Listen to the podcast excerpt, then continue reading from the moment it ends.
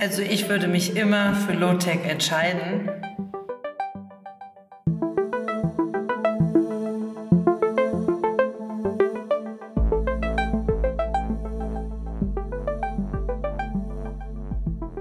Herzlich willkommen im Podcast Simplicity einfach bauen, der Gesprächsreihe, die die Komplexität unserer Baukultur beleuchtet – und nach Lösungen zur Vereinfachung des Bauens sucht. Die steigenden Bevölkerungszahlen und gleichzeitig immer knappere Ressourcen erfordern suffiziente Strategien im Bauwesen. Welche Rahmenbedingungen benötigen wir, damit wir zu einem bewussten, einfacheren Bauen zurückkehren? Wir sind mit unseren Gesprächspartnern auf der Suche nach Impulsen und Ansätzen für das einfache Bauen und sprechen dafür mit Persönlichkeiten aus Architektur, Baubranche, Politik, Wirtschaft und Gesellschaft. Neben mir sitzt meine Moderatorenkollegin Rebecca Pottgüter. Mit Unterstützung von KS Original befinden wir uns bereits in der zweiten Staffel dieser Podcast-Reihe. Ich freue mich, auch heute wieder mit meinem Moderatorenkollegen Rolf Mauer einen spannenden Gast begrüßen zu dürfen. Wir sprechen mit Elisabeth Endres. Sie ist Professorin für Gebäudetechnologie an der TU Braunschweig sowie Mitglied in der Geschäftsleitung des Ingenieurbüros Hausladen. In Praxis, Lehre und Forschung beschäftigt sie sich mit der Schnittstelle von Architektur, technischen Systemen und deren Integration in Gebäudestrukturen. Dabei steht im Zentrum ihrer Arbeit immer wieder die Frage, wie viel Technik ein Gebäude braucht und wie wir im Bauwesen robuste und ressourceneffiziente Lösungen für diese schaffen.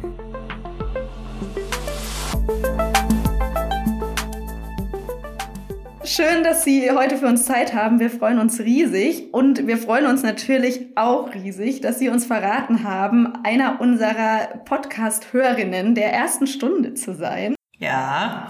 Ja, Sie haben ja sogar alle Folgen gehört, wie Sie äh, erzählt haben. Ja, alle haben einen grünen Haken bei Spotify.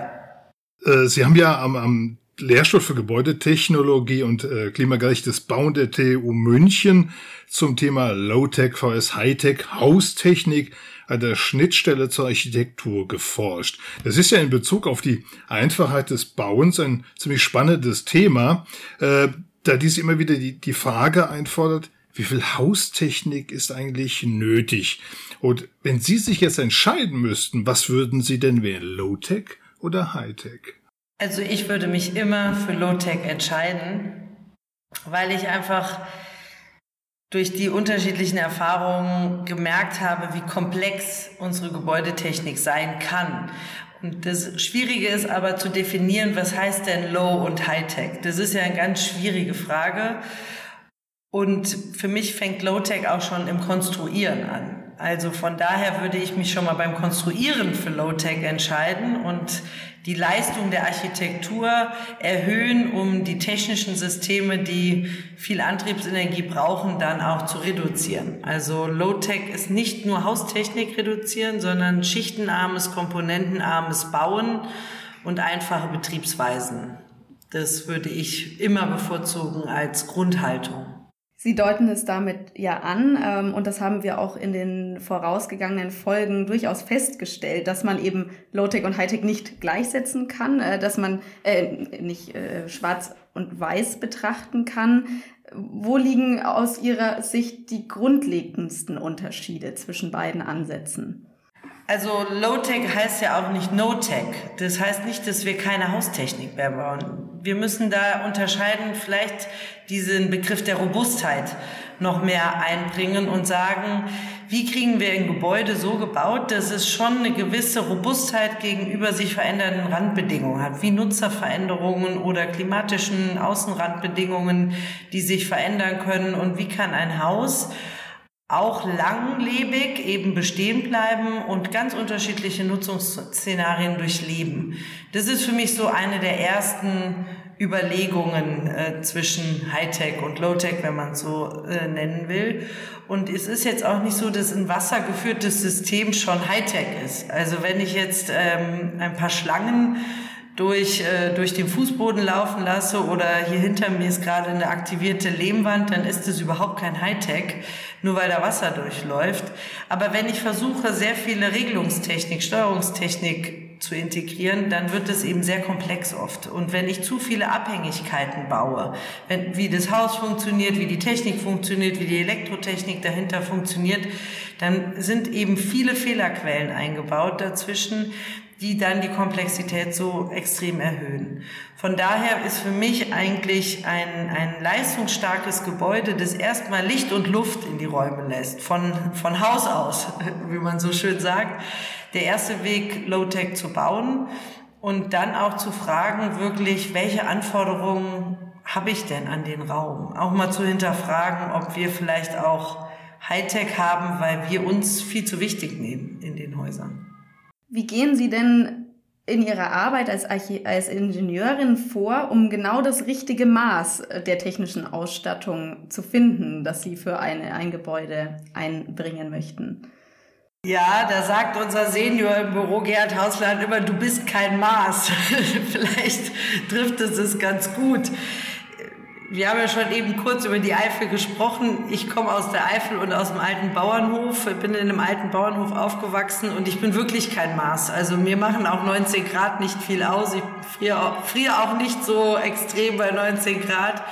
Von daher bin ich vielleicht wirklich kein Maß, aber ich gehe tatsächlich von dem aus, was sich richtig anfühlt ähm, für mich. Ähm, von dem, wo ich von ausgehe, eben auch dadurch, dass ich eben Architektur studiert habe, ganz gut abschätzen kann, vielleicht wie viel so eine Architektur auch schon leisten kann, wenn man auf den Grundriss, auf eine Fassade äh, blickt und dann nicht sofort an Haustechnik denkt, sondern erstmal überlegt, was leistet dieses Gebäude. Und auch in den Dialog mit den Architekten, Architektinnen geht und überlegt, willst du das? Ist es bewusst? Das ist immer so die wichtigste Frage, finde ich. Ist es schon bewusst so?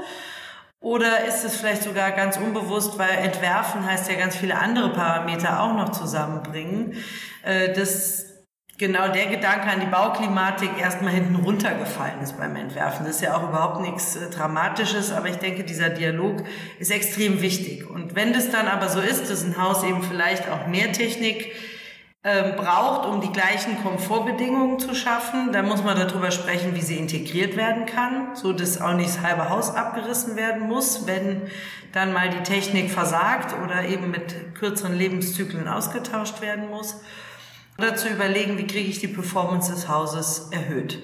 Also es sind so die zwei Dinge, aber es ist tatsächlich, wenn ich auf den Plan schaue, und das ist natürlich auch an der Uni so, fallen einem direkt so Dinge auf, die kommen so aus dem Bauch raus, aus der Erfahrung und eben ich denke halt vom Haus aus und nicht von der Haustechnik. Ich sehe nicht 30 Stühle und sage, da muss eine Lüftung rein, sondern ich sehe erstmal, da, ist ein, da kann ich querlüften, da ist rechts und links ein Fenster, da ist ein hoher Raum und dann überlege ich erstmal, funktioniert das? Und dann sehe ich erst die 30 Stühle. So vielleicht vom, als Beispiel vom Herangehen.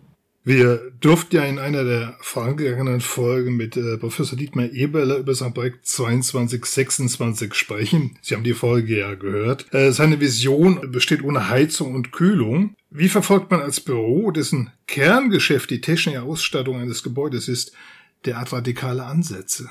Also vielleicht kurz zu unserem Büro. Wir haben ja auch eine Bauphysikabteilung oder eine Klimadesignabteilung, wie wir es nennen, um eben aus der Performance des Hauses äh, zu, zu denken und eben die Haustechnik auch in gewisser Weise nachgelagert äh, zu planen. Deswegen sehen wir das sehr spannend, weil wir die beiden Lager im Büro, wir diskutieren auch viel und ich, für mich war das eine Erlösung, als dieses Haus 2013 äh, veröffentlicht wurde. Wir haben uns eben auch schon sehr lange an der TU München mit dem Thema beschäftigt, äh, wie viel Technik, wie wenig Technik. Und ich war schon immer sehr zurückhaltend, auch in meinem Studium, das ich gar nicht so ausgerichtet hatte auf den baukonstruktiven oder den konstruktiven Bereich in München war sehr immer hin und her gerissen mit diesen Atrien und Klappen und Vollverglasung und Doppelfassaden das war nicht unbedingt das, was mir so richtig behagt hat, sage ich mal, im Studium. Aber wir hatten ja auch sehr unterschiedliche Professuren und man konnte sich in München ganz gut zurechtfinden äh, und auch austesten, wo der Weg hingeht. Von daher war das schon so ein Grundgefühl und dann kam natürlich Dietmar Eberle und hat das völlig in Frage gestellt, so auch die ganze Architekturrichtung. Und dann kam noch die Biennale, die Fundamentals mit der Abhangdecke in der Kuppel 2014 und äh, man, man kann es eigentlich sehr gut festmachen, auch an Wettbewerben, die danach entschieden wurden, wie sehr, wie wichtig dieser, dieser, dieser radikale Schritt von Dietmar Eberle war, äh, uns vor Augen zu führen, ob wir noch richtig richtig bauen oder richtig übers Bauen diskutieren, nachdenken. Und äh, deswegen sehr positiv unsere Gedanken dazu. Ob das die einzige richtige Lösung ist, diskutiere ich mit ihm sehr häufig. Und ähm, man könnte ja auch sagen, die Hälfte der Wand reicht und man macht noch ein paar Wasserschlangen in die Decke. Das wäre vielleicht noch robuster, weil es ist natürlich auch viel Elektrotechnik in dem Haus. Wir haben kein wassergeführtes System, aber das Haus hat ja doch viel Steuerungstechnik.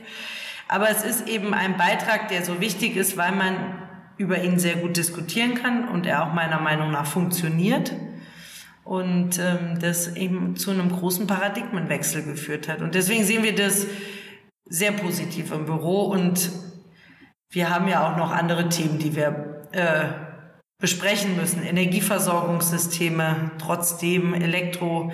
Wir haben die Fragen, wie werden Quartiere in Zukunft versorgt und auch die, auch die Frage ausgehend von dem, vielleicht was eben 22, 26 macht, wie wenig ist genug, aber auch, äh, wo ist das Maß zwischen Gebäude und Technik? Vielleicht ist da auch der Fokus sehr stark ins Gebäude gerückt und die Architektur, und die sind ja sehr abhängig, diese ähm, Parameter, die er dort äh, ansetzt. Und Architektur ist ja auch noch mehr als nur diese eine Architektursprache. Also von daher ist es aber wichtig, zu dem Ganzen, was wir hatten mit eben diesen viel Glas, viel Klappen und all diese Themen, wieder so einen Gegenpol zu haben, um dazwischen diskutieren zu können. Deswegen sind wir da sehr dankbar, dass dieser Beitrag irgendwann endlich da war. Aber setzen wir doch gerade da nochmal an.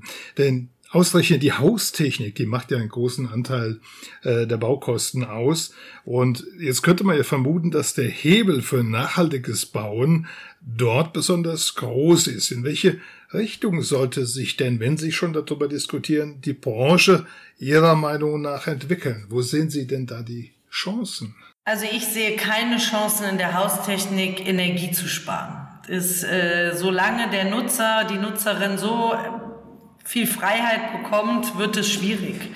Und wir nicht Heerscharen von Wartungsingenieuren engagieren, die das dann alles auch instand halten und auch die Planenden aus der Gewährleistung nehmen, wenn das Haus ordentlich übergeben ist, weil dann geht eigentlich die Arbeit für die Haustechnik richtig los, äh, in der Wartung, in der Instandhaltung. Und, ähm, und deswegen ist es schon für mich die große Frage, wie, wie kommen wir auch zu einem anderen Planungsprozess? Also man muss Haustechnik sehr gut verstehen, um sie wegzulassen. Das, äh, ich bezweifle überhaupt nicht, dass Versorgungsingenieure notwendig sind in Zukunft. Überhaupt nicht. Das ist ganz wichtig, dass man das, um das richtige Maß zu finden, diskutiert. Was ich sehr in Frage stelle, ist unsere Vergütung unserer Leistungen, ähm, dass natürlich je mehr wir einplanen, über, also viel Technik heißt auch erstmal auf dem Papier, dass wir sehr viel unsere ähm, unsere Verantwortung der Technik übergeben und sagen, ich habe erstmal alles so geplant, dass die Temperaturen gehalten werden, die Luftmengen reinkommen. Das ist alles nach dem Stand der Technik geplant. Ob das nachher so eintrifft, kontrolliert ja auch oft überhaupt niemand. Im, Im Monitoring ist in den wenigsten Fällen, dass wir unsere Häuser ordentlich mal zwei Jahre auch beobachten, ob sie das tun, was wir so geplant haben. Und wenn wir viel Technik einbauen, dann sind wir erstmal so auf der sicheren Seite. Und wir kriegen auch das richtig honoriert, weil wir uns an den Investitionskosten orientieren. Wenn wir aber Häuser bauen mit wenig Technik, dann übernehmen wir natürlich schon Verantwortung. Das, was ich eben gesagt habe, erstmal so aus dem Bauch raus überlegen, was ist jetzt das richtige Maß, steht ja in keiner Norm. Ähm, und deswegen glaube ich, ist es auch eine Frage, wie wir in Zukunft zusammenarbeiten und diese Arbeit mit den, mit den Entwerfenden zusammenzubringen, die Technik, den Entwurf, das braucht viel Zeit Und am Ende schmälert es das Honorar und man übernimmt oft mehr Verantwortung ähm, und braucht eben auch die Werkzeuge wie dynamische Simulationen, um andere Wege zu gehen, also die sich von diesen statischen Berechnungsmethoden wegwenden. Und deswegen fürs nachhaltige Bauen ist für mich der Prozess viel wichtiger, als in Technik einzubauen, um Energie zu sparen. Und das nachhaltige Bauen ist für mich auch keine Frage mehr der Effizienzsteigerung, sondern ich glaube, die Hebel liegen wo ganz anders. Die Hebel liegen in der Frage, wie viel bauen wir neu? Wie viel Quadratmeter pro Kopf haben wir? Mit welchen Komfortansprüchen? Das sind für mich die Fragen, wie gehen wir auch mit dem Thema Materialitäten um? Also, ist es noch zeitgemäß, den Beton in, in die Erde zu gießen, um Tiefgaragen zu bauen? Zum Beispiel äh, stelle ich mir immer wieder die Frage, wir diskutieren immer ab dem, Ober, ab dem ersten Obergeschoss betonfrei, aber darunter sind oft schon viele Wände in die Erde gegossen. Und dann wird dieser Baustoff ja doch sehr kritisch gesehen, vielleicht auch zu Recht, wenn man die Ökobilanz betrachtet, aber wir gehen auch sehr verheerend mit ihm um, muss man dazu sagen. Also das ist für mich, äh, sind die viel größeren Hebel, als jetzt noch fünf Prozent mehr Wärmerückgewinnung zu erreichen oder noch mehr, noch mehr Steuerungstechnik einzuplanen, um die letzte Kilowattstunde im Zweifel rauszuknirschen. Da sind wir am Ende meiner Meinung nach angekommen die Fragestellungen liegen im Bauen viel, äh, haben viel mehr substanzielle Fragestellungen.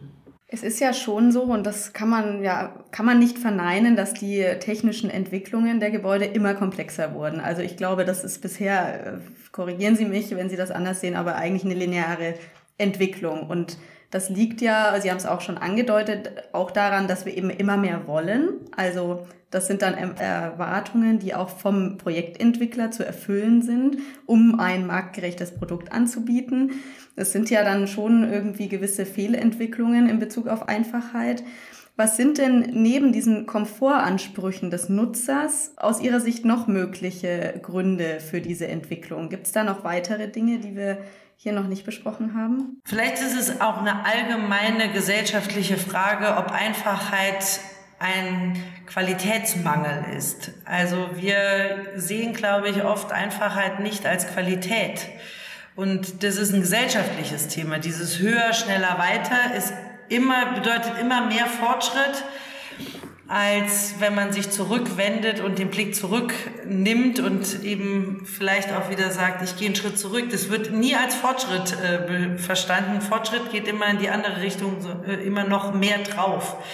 Und äh, vielleicht ist es mehr eigentlich ein weniger, so insgesamt äh, gesellschaftlich gesehen. Also auch unseren ganzen Wohlstand, äh, den wir nun mal haben, der ist ja auch schön, aber ob wir ihn uns leisten können, weiß ich eben nicht äh, ganz genau. Also das ist auf jeden Fall ein, ein Thema, denke ich, das, da wird das Bauen nicht drum rumkommen, die Fragen des Komforts. Und was wir auch wieder, immer wieder feststellen in, in Monitorings, Je besser die Häuser energetisch aufgerüstet sind oder eben ausgestattet sind, desto eher leben Menschen in höheren Temperaturen. Also da kommt man oft in eine Wohnung, wo 22, 23, 24 Grad sind, während in Altbauten häufig 20 Grad ähm, eben ausreichen. Also das ist, da merkt man auch, dass das ist was, allein zu wissen, dass man in einem effizienten Haus wohnt, manchmal vielleicht einen auch nicht so an der eigenen Nase, die Betroffenheit generiert. Also ich glaube, diese Betroffenheit und diesen, das Umdenken ähm, über Qualität nachzudenken, ist, ist sicherlich äh, wichtig, wichtiger Faktor in der Nachhaltigkeitsdebatte.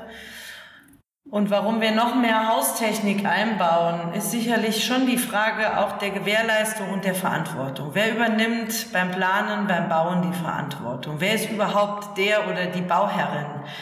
Ähm, das ist für mich eine der entscheidenden Fragen. Ein guter Bauherr ist der einzige Weg, qualitätvoll zu bauen. Das muss man einfach mal sagen. Wir können ja nur sagen, ich würde das so machen. Aber da muss der andere ja auch sagen, ich vertraue dir und äh, ich übernehme, wir übernehmen die Verantwortung gemeinsam.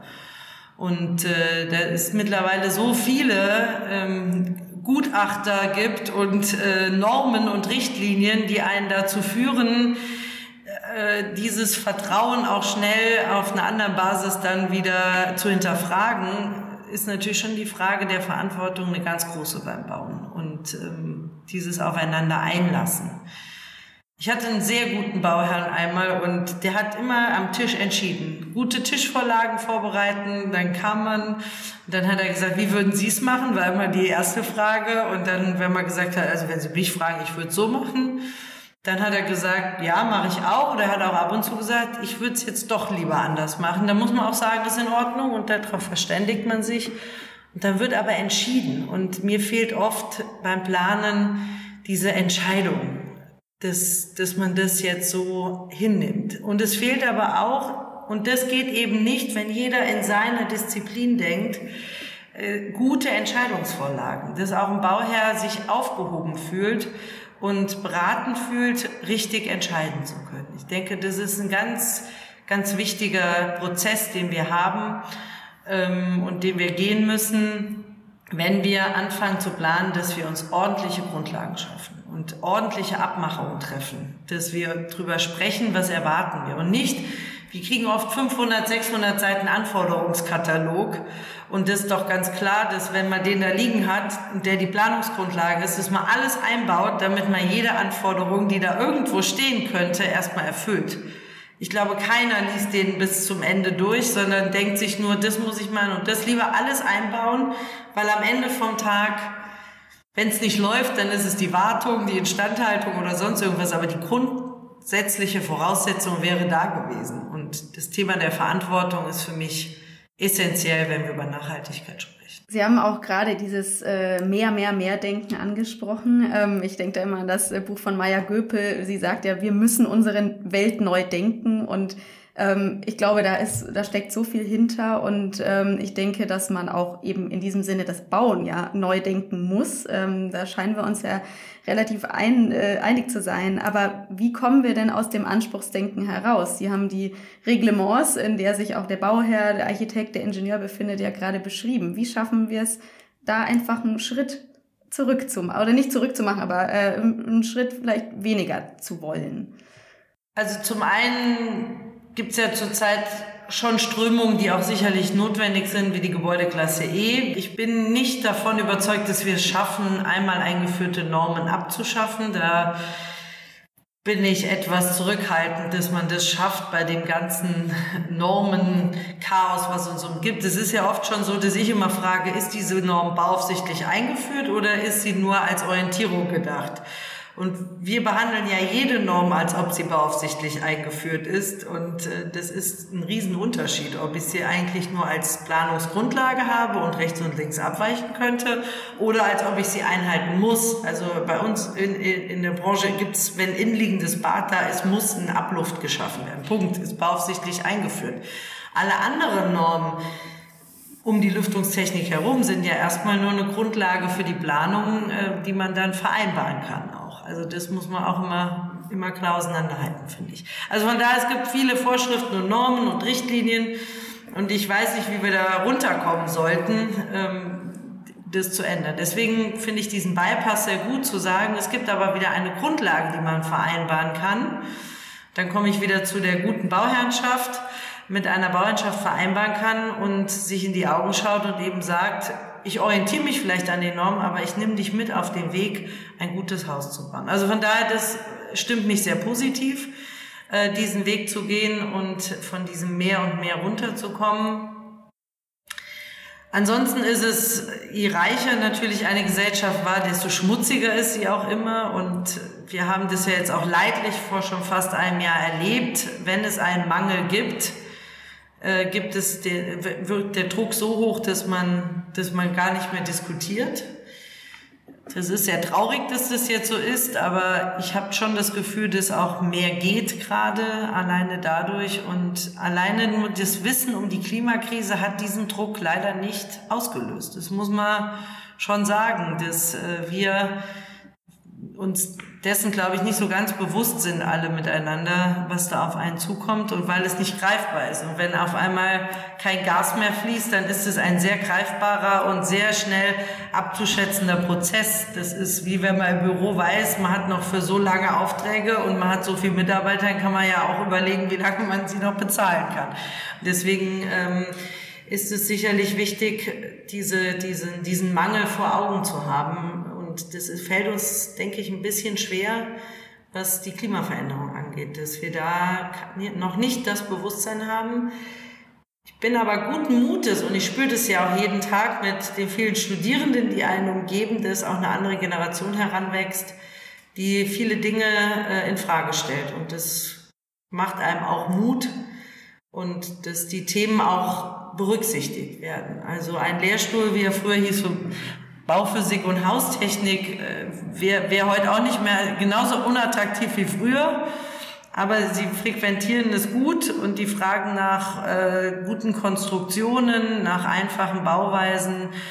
Das hat im Moment eine Dynamik, die wirklich äh, erfreulich ist und da würde ja keiner mehr einen Ölkessel auslegen wollen. Als ich studiert habe, hat man noch einen Ölkessel berechnet. Ähm, und dann kamen die ganzen anderen äh, in den 2000ern Professoren, die eigentlich uns jetzt den Weg geebnet haben, auch anders in diesen Instituten agieren zu können. Das ist äh, sicherlich gut, dass man da keine Spezialisten ausbildet, sondern Generalisten. Sie haben ja jetzt schon mehrfach die Verantwortung des Bauherrn erwähnt. Ähm, liegt es nicht oder beginnt nicht alles damit, dass, dass wir von ihm verlangen müssen, dass er Gebäudestrukturen sich wünscht, die ein Minimum an Technik bedürfen und daraus resultiert, haben Sie manchmal das Gefühl, mit der, mit der Technik Fehler ausgleichen zu müssen, die bei einer dem Ort und Nutzen gewidmeten Architektur gar nicht erst auftauchen würden. Beispiel Kühlung. Ne? Also Kühlung brauchen wir doch eigentlich nur, wenn es im Gebäude zu warm wird. Ja und nein. Die Frage bei der Kühlung ist ja schon entscheidend, auch was wir immer so unter passivem Gebäudeverhalten im Sommer äh, sehen und Nacht, Nachtdurchlüftung, Nachtkühlung kann auch sehr aufwendig sein von der Technik. Also wir können da auch uns in MSR-Technik ergötzen, um dann ohne aktive Kühlung hinzukommen.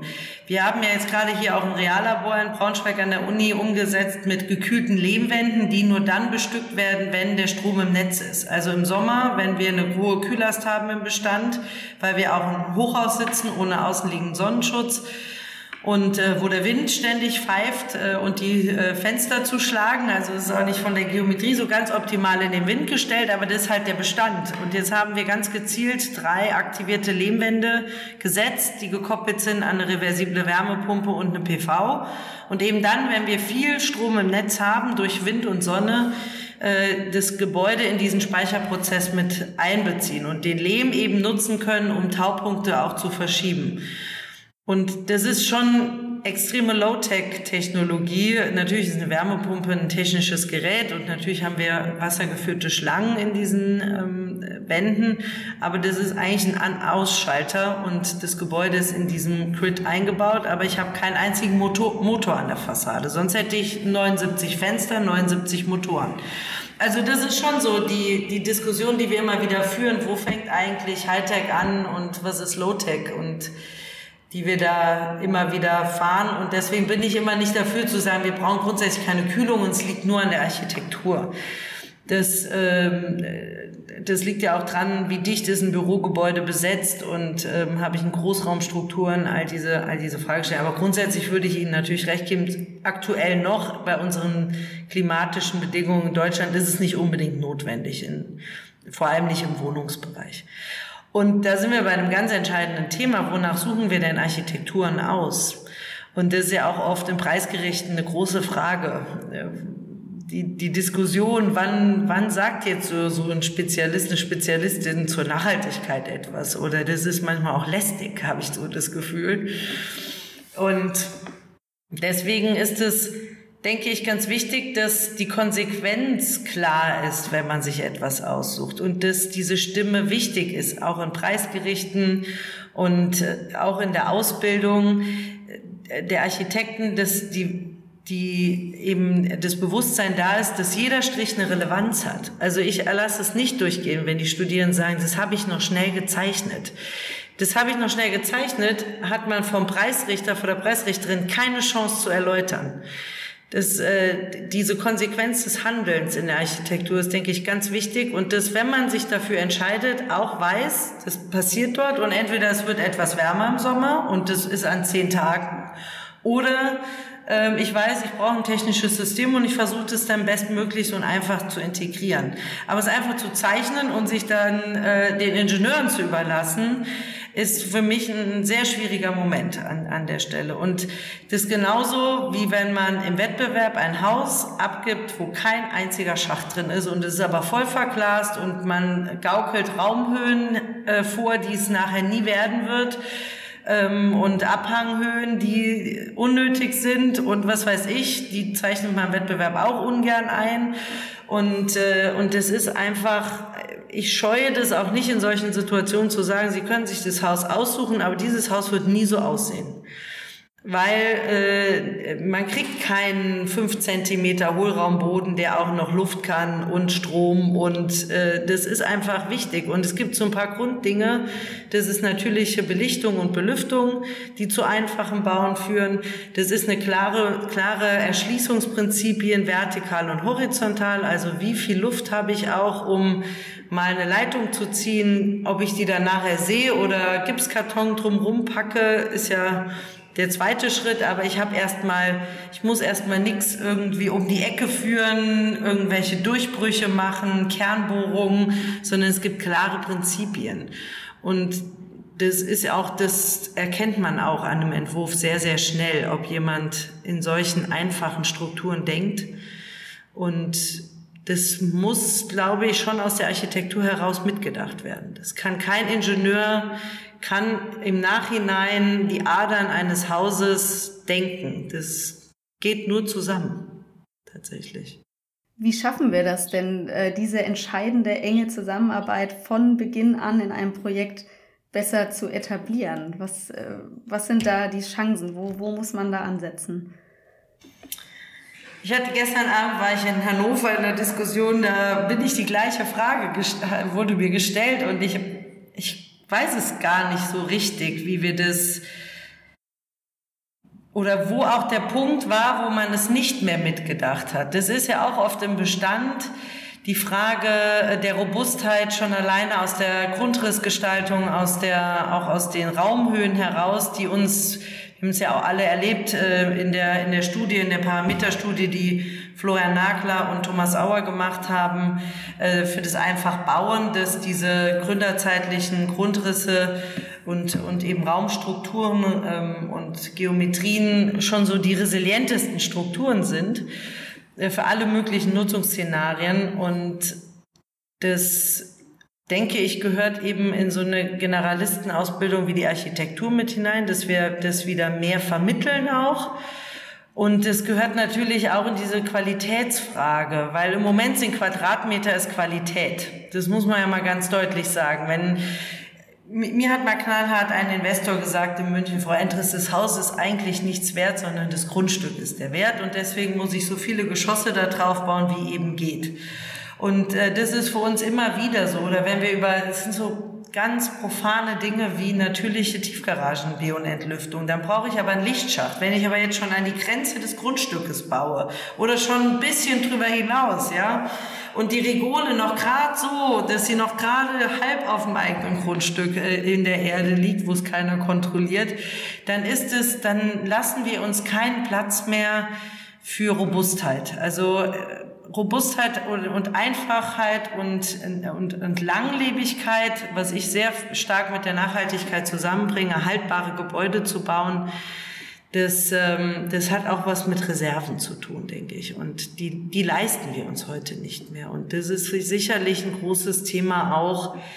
Ähm, ja, was ist der Wert eines Hauses oder die Langlebigkeit? Ist es ein Wert? Das würde ich mal bei manchen in Frage stellen, dass das ein Planungsziel ist, ähm, das uns da manchmal als Planende auf den Weg gegeben wird. Und das andere ist eben, dass wir es in der Ausbildung schon auch deutlich machen, wie wichtig diese Themen sind. Und dann ist natürlich überhaupt die Frage, wie gehen wir, wie können wir mit dem, von dem lernen, was wir, was auch die gebaute Umwelt uns heute schon zeigt. Also wir müssen auch nicht alles neu erfinden, wir müssen manchmal auch gut hinschauen was hat sich bewährt, was hat sich nicht bewährt. Der Blick eben wieder mal zurück und das Rad nicht immer neu erfinden wollen, denke ich, hilft auch, wieder dahin, dahin zu kommen, richtig hinzuschauen. Aber es ist eine, ein Kraftakt, glaube ich auch. Also ich bin, bin da immer zurückhaltend, wenn man denkt, es geht so schnell. Und auf der anderen Seite ist es, fehlt vielleicht wirklich, wir hatten ja diesen Studiengang Klimadesign in München etabliert als weiterbildenden Studiengang. Und soweit ich mit den Alumnis in Kontakt stehe, haben die auch alle sehr gute und spannende Aufgaben mittlerweile, die sich eben immer auch an dieser Schnittstelle bewegen. Und das ist ja eine Art Projektsteuerung, die über die Kosten und Termine hinausgeht. Und vielleicht ist es sogar wichtig, weil es so komplex ist für die Architekten und Architektinnen, dass wir auch wieder über solche, so eine kritische Stimme am Planungstisch sitzen haben. Aber wer das ist und welche Ausbildung das ist, da habe ich jetzt auch noch keine, keine so richtige Lösung für an der Stelle. Auch die Frage der Materialitäten, der grauen Energien, der Haltbarkeit, der Reparaturfähigkeit von Gebäude, das, das sind ja alles entscheidende Themen, die aber oft im Tagesgeschäft untergehen. Das muss man ja auch sagen. Oder wir brauchen auch mehr Zeit zum Planen und Bauen. Um diese genannte Komplexität und auch die verschiedenen Ebenen aller Fachdisziplinen in der Planung übereinander zu legen, ähm, sind da Werkzeuge wie die BIM-Planung Chancengeber oder bietet das Ganze dann noch mehr Herausforderungen aus Ihrer Sicht? Also wir haben letztens einen Wettbewerb beraten, da muss man ein BIM-Modell abgeben. Das fand ich absurd. Also da hört es für mich auf. Und für mich ist BIM ein Werkzeug und das hilft uns sicherlich äh, in den höheren Leistungsphasen auf jeden Fall schon mal so schlimme Crashpunkte zu umgehen oder Dinge äh, schon besser auch darzustellen. Ich denke aber nicht, dass es uns einfach von alleine zu einfachem Bauen führt oder zu den Themen, die ich eben genannt habe, wie Raumhöhen, Geschosshöhen, Konstruktionsebenen, äh, Schächte, ähm, robuste Fassaden.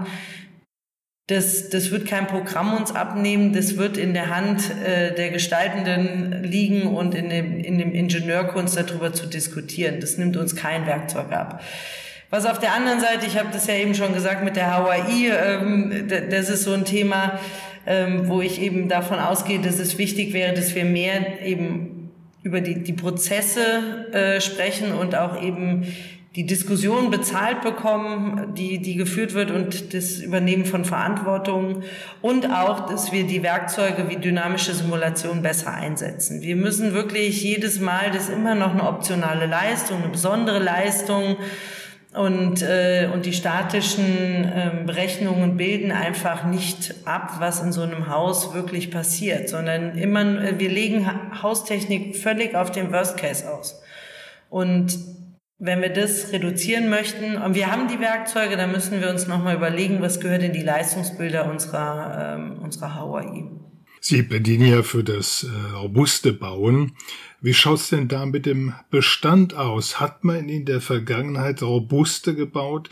Ist es dort schwieriger, möglichst einfache technische Systeme zu integrieren? Weil die Gegebenheiten sind ja, sind ja oft diffus und die Vorschriften für eine neue Ausstattung, die geben natürlich ein enges Korsett und Eingriffe sind ja auch ein bisschen aufwendig und damit auch teuer.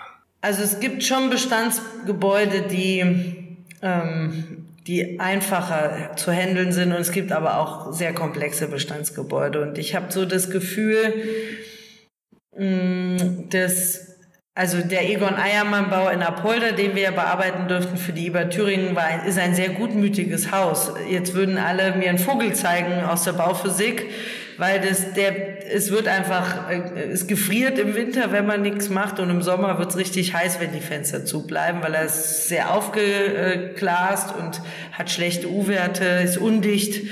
Und äh, aber er hat hohe Räume, eine wahnsinnig gute ähm, Struktur, Struktur innen, was die Schächte angeht. Und es war relativ einfach, ähm, dort etwas reinzustellen. Und ähm, wir haben auch der IBA natürlich eine Bauernschaft gehabt, die gesagt haben, wir akzeptieren, wenn es rund um 15 Grad wird und wir setzen uns in diese Gewächshäuser, die wir da reingestellt haben, äh, zum Arbeiten und wir wärmen die mit unserer eigenen äh, eben mit unserer Körperwärme und mit den Computern und mit dem Licht im Winter selber auf und wir, wir, wir arbeiten anders in diesen Räumen. Also die Gutmütigkeit, die Robustheit liegt nicht in der Qualität der Bauphysik äh, an der Stelle oder an der Haustechnik, sondern an der, an der Grundrissplanung und an der, ja, an der Architektur am Ende vom Tag. Dann gibt es natürlich schon Gebäude, die sehr hoch installiert waren. Und ähm, da wird's schwierig, weil wir nie wissen, was uns hinter so einer Decke erwartet, was uns in so einem Schacht erwartet. Und äh, das wird noch eine sehr große Herausforderung, wenn wir Te Techniken austauschen, die explizit auf ein Haus ausgelegt waren. Wie reagiert so ein Haus dann eben später? Und da brauchen wir auf jeden Fall dynamische Werkzeuge, um da Sicherheit reinzubekommen. Weil wir, denke ich, nicht mehr mit Luft heizen und kühlen, das machen wir schon alle eigentlich lange nicht mehr. Und natürlich entstehen dann ähm, andere Möglichkeiten der Installation. Aber um genau abzuschätzen, wie gut oder schlecht ein Haus ist, wäre es wichtig, einmal zu messen und einmal zu simulieren, um auch eine Sicherheit zu bekommen, wie das Haus wirklich funktioniert, weil wir vieles nicht wissen. Wir wissen ja oft die U-Werte nicht, wir wissen oft nicht, welche Gläser sind eingebaut und deswegen ist da ganz wichtig, richtig hinzuschauen. Und dann können wir eigentlich erst über die Robustheit entscheiden am Ende vom Tag. Es ist aber ein Irrglaube meiner Meinung nach zu sagen, wir nehmen jetzt den Bestand und wir kriegen unsere heutigen Komfortansprüche in alle Bestandsgebäude rein. Ich glaube, es geht genau andersrum, dass wir dahin gehen müssen, dass wir ähm, sehen, was kann das Haus leisten, mit welchem Aufwand kriege ich welche Komfortstufen hin und dann wird es ein Abwägen sein. Wir schauen immer das Haus isoliert als singuläres Gebäude. Und Unsere Frage ist, sollten technische Systeme nicht auch über Gebäudegrenzen hinweg, vielleicht sogar mehr quartiersübergreifend gedacht werden? Liegen hier noch Potenziale, die es zu entdecken gibt? Für mich ist das da haben wir noch gar nicht drüber gesprochen, das stimmt. Das eine ist die Systemgrenze Gebäude und dort sind wir für den Neubau auch sehr am Ende unserer Optimierung angelangt. Wenn ich mir das anschaue, vielleicht auch so ein bisschen drüber übers Ziel hinausgeschossen.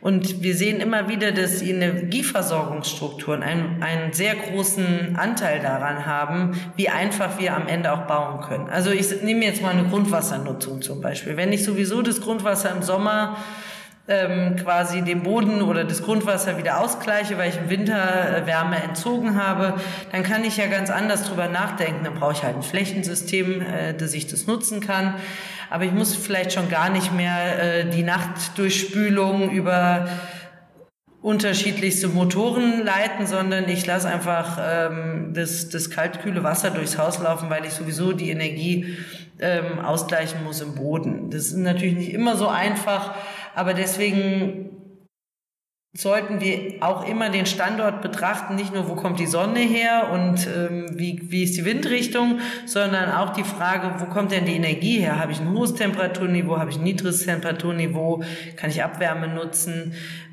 Kann ich im Quartier, weil nebendran äh, jemand ein großes Dach gebaut hat oder weil es gerade zur Verfügung steht, auch äh, Strom äh, äh, in der Lastverschiebung bekommen. Also das sind schon sehr wichtige Fragen, die natürlich am Ende dazu führen, etwas weg von der Effizienz zu kommen, sondern mehr zu der Frage auch äh, der Energieverschiebung in einem Quartier und wenn der eine es nicht braucht, dem anderen zur Verfügung zu stellen.